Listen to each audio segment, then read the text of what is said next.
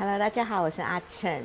今天的节目呢，要跟大家聊聊的呢是呃，小孩呢第一次上学，呃，不管是小孩还是妈妈也好，呃，我们应该要做的怎么样的一个心理层面上的调整。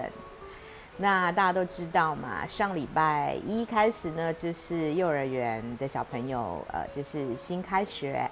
那一样的，我们家的朝伟呢，也终于长大了，然后跨出他人生的第一步，就是离开妈妈身边超过八个小时，然后待在学校。那呃，第一天的上课的朝伟呢是怎么样的呢？那他也非常如我们预料的啦，就是第一天就是送他去上学的时候哭的呼天抢地，然后后来我们就是在。呃，送他上学之后呢，我和他爸，呃，就是决定九点多的时候，八点半把他送上学，九点多时候我们就先离开。然后，嗯，其实一整个礼拜下来呢，他还是一直有在哭。然后，我其实也非常感谢学校的老师，他在第一个礼拜，他特别知道说，呃，爸爸妈妈心里会非常的担忧，所以每次一到了小朋友呃吃完饭睡午觉的时间呢。老师就会电访，然后我记得上个礼拜每一天的电访都是，可能第一天、第二天、第三天，老师还会说他想一想，还会一直在哭，然后到了大概第四、第五天又好了一点。那后来呢，到了这个礼拜算是上学的第二周，那嗯，老师已经开始没有电访了，那我猜想应该状况都很不错了。然后还有就是每天老师下课回来的联络簿。那也有，就是让我看到说，其实呃，曹伟有一天一天的渐入佳境，然后越来越能适应学校的生活。那说真的，其实上礼拜吼，每一天他下课回来之后呢，每一天晚上睡觉前都会跟我哭一次，我不想上学。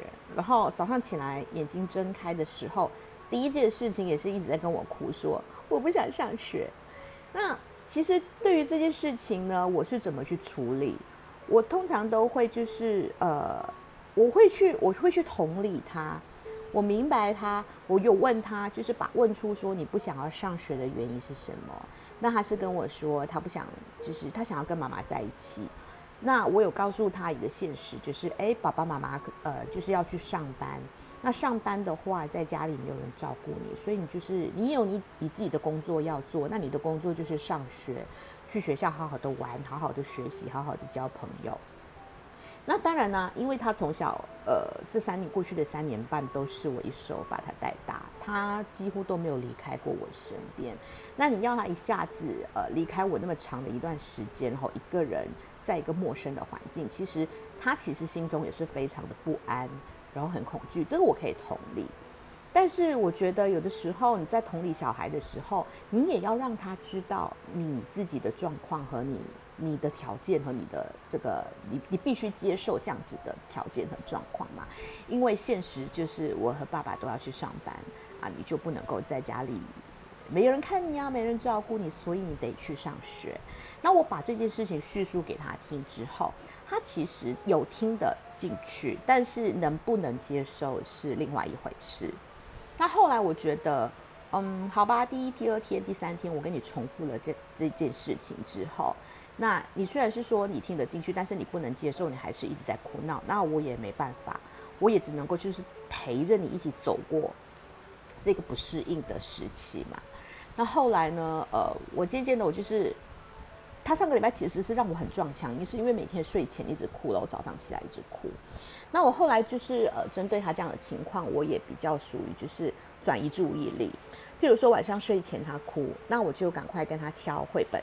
我们一起共读绘本，那我尽量把绘本里面的故事说得很精彩，然后让他能够暂时跳出那个教呃分离教育症的这个情绪，不要一直陷入进去，然后他就会被我说的绘本的故事给吸引。但是哦，他是一个非常难缠的孩子。其实我的绘本讲完之后哦，他还是会跟我说啊，那那我明天可以不要去上学嘛？然后又开始一直在哭。那我对于这些事情，我就是会觉得说，没关系，我都我我都已经跟你说了，现实就是这样子，你必须接受。那你要哭，好吧？那你就哭吧。然后反正上个礼拜一整个礼拜，他就是一直这样的情绪啦。而且还有一点就是，他可能上礼拜在学校呃有点太压抑，所以他下课回到家之后呢，会一直想要发脾气。啊，我真的好累哦，上礼拜。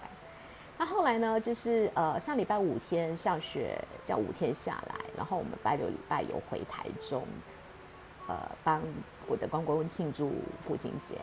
然后后来就是我公婆就是有有问到他关于上学这件事情，然后我公婆就就就有点开玩笑跟他说：“好吧，要不然你留下来在台中陪我们住好了，因为爸爸妈妈就是要去上班呐，家里没有人照顾你，还是你留在台中好了，那你就不用去上学了。”然后他听到这个选项，他马上说：“好，我要去上学。”然后呢，之后呃回到来之后呢，星期一的早上。他睁开眼睛的那一刻，他有想要哭哦，可是我觉得他有记住了他爷爷跟他说的话，他有点想要就是哭的那一刻，他他止住了，然后但还是那个情绪没有那么好，那我也不要去提上学这件事情，反正就是起床、刷牙、喝牛奶、换衣服、穿鞋子，我就送他去上学了。那上礼拜呃这礼拜一呢，他其实上学的时候还是有一点小情绪，就是。我转身跟他说拜拜离开的时候，他会有点哎哭。啊其实说真的，曹伟是一个很不喜欢说再见的小朋友。但我相信家呃很多很多人家里的宝贝其实都是这样子的类型，不喜欢说再见，他们不喜欢别离分离这件事情。那后来呢？星期二、星期三、星期四，一直到今天，我送他上学的时候。呃，我是有把他就是牵到教室的门口，交给老师。他已经从一开始很麻木的不会哭，他星期二他没有哭，可是星期三、星期四开始，他是跟我说拜拜，而且是微笑的跟我说拜拜。因为我有跟他做好了一个约定，就是我一定会，呃，我会跟他说时钟转到了五，我就回来接你了。这是第一个约定。然后第二个约定呢，就是如果你在学校，我们都你都努力的，然后很。呃，很用心的去体验你学校的生活，去交朋友，去玩的。那么回来之后呢，我答应你，你睡前我会跟你好好的一起玩。那所以呢，你知道原本过去呢，他在家我都会有固定的。如果你有在 follow 我的话，呃，你都会知道说过去我都跟他固定在做 homeschool 的这样的活动，一节共玩共学的活动。那我还以为是说他上学了之后，把就这就把这一切交给老师吧，我可以可以松一口气。结果没有哦，就是因为我答应了他说，如果他在学校都表现得很好，好好吃饭，好好睡觉，然后好好的学习，好好的交朋友，那么回来呢，就是在他睡前的一个小时，我会跟他一起就是共玩共学。所以呢，我又重操复就业了啊，然后我就是每一天就是都要 plan 一个就是主题，但是我的主题还是会用英文去带着跑。可能就是跟他呃共读绘本啊，做一些就是操作教具啊，然后读英文绘本教材，然后绘本，然后呃玩玩具啊，然后做一些手作这样子的小活动。那我大概会呃跟他进行四十分钟。那四十分钟之后呢，就是呃 free time，然后就是让他可以自己的玩，或者是他要玩什么桌游，我们都会陪他这样子。对，我觉得这件事情呢，有稳定，有有让他的心更稳定，然后让他觉得其实上学并没有损失了些什么，反而是获得了些什么。第一个，你获得的是很多的朋友去陪伴你，然后第二是很多姿多彩、非常多元的校园生活，每一天都有新鲜的事情。第三呢，我觉得对他很重要的是，他会还很想要我们去陪伴他。我觉得他的心心理上哈，他可能会觉得担心，说会不会是今天我上学了之后，你们就没有把心思放在我身上？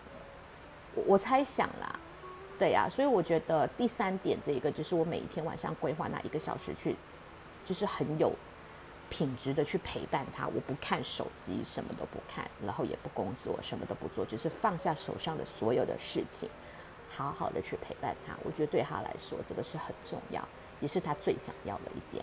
那我觉得我这样子持续这样子做了五天下啊，四天下来，我有看到他的心越来越稳了。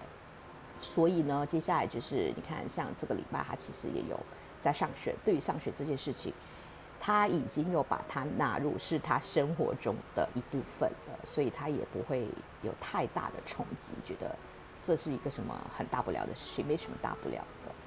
对，所以呢，我觉得，嗯，可能如果你你家现在就是有跟我一样，就是刚上学的这个宝贝，我觉得你不妨可以参考看看这样子的方式。那当然，我也知道说，其实呃呃，很多双薪家庭其实回到来，可能已经都时间都蛮晚的，那可能晚餐弄一弄。呃，澡洗一洗也差不多是时间要睡觉了。那我会觉得说，可能你不会像我这样比较有充裕的时间可以做足一小时，那没关系。我觉得至少我们抽出二十分钟也好，甚至十分钟也好，你就完全的放下你的手机，放下你的家务事，好好的陪伴他，就是让他的心有更稳定这样子。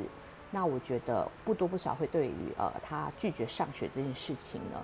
是有一点帮助的，所以呢，我觉得大家可以参考看一看。然后今天的这个关于家里有就是新上学的小朋友这个单元呢，就到这里喽。那下一次我们要谈什么呢？啊，我觉得大家就是欢迎大家可以关注我的那个粉丝专业阿趁当妈了。对我之后呢，会在那边就是有一些预告，告诉大家说我下一集呢节目我会想要谈什么这样子，然后也请大家多多支持喽。好，谢谢，拜拜。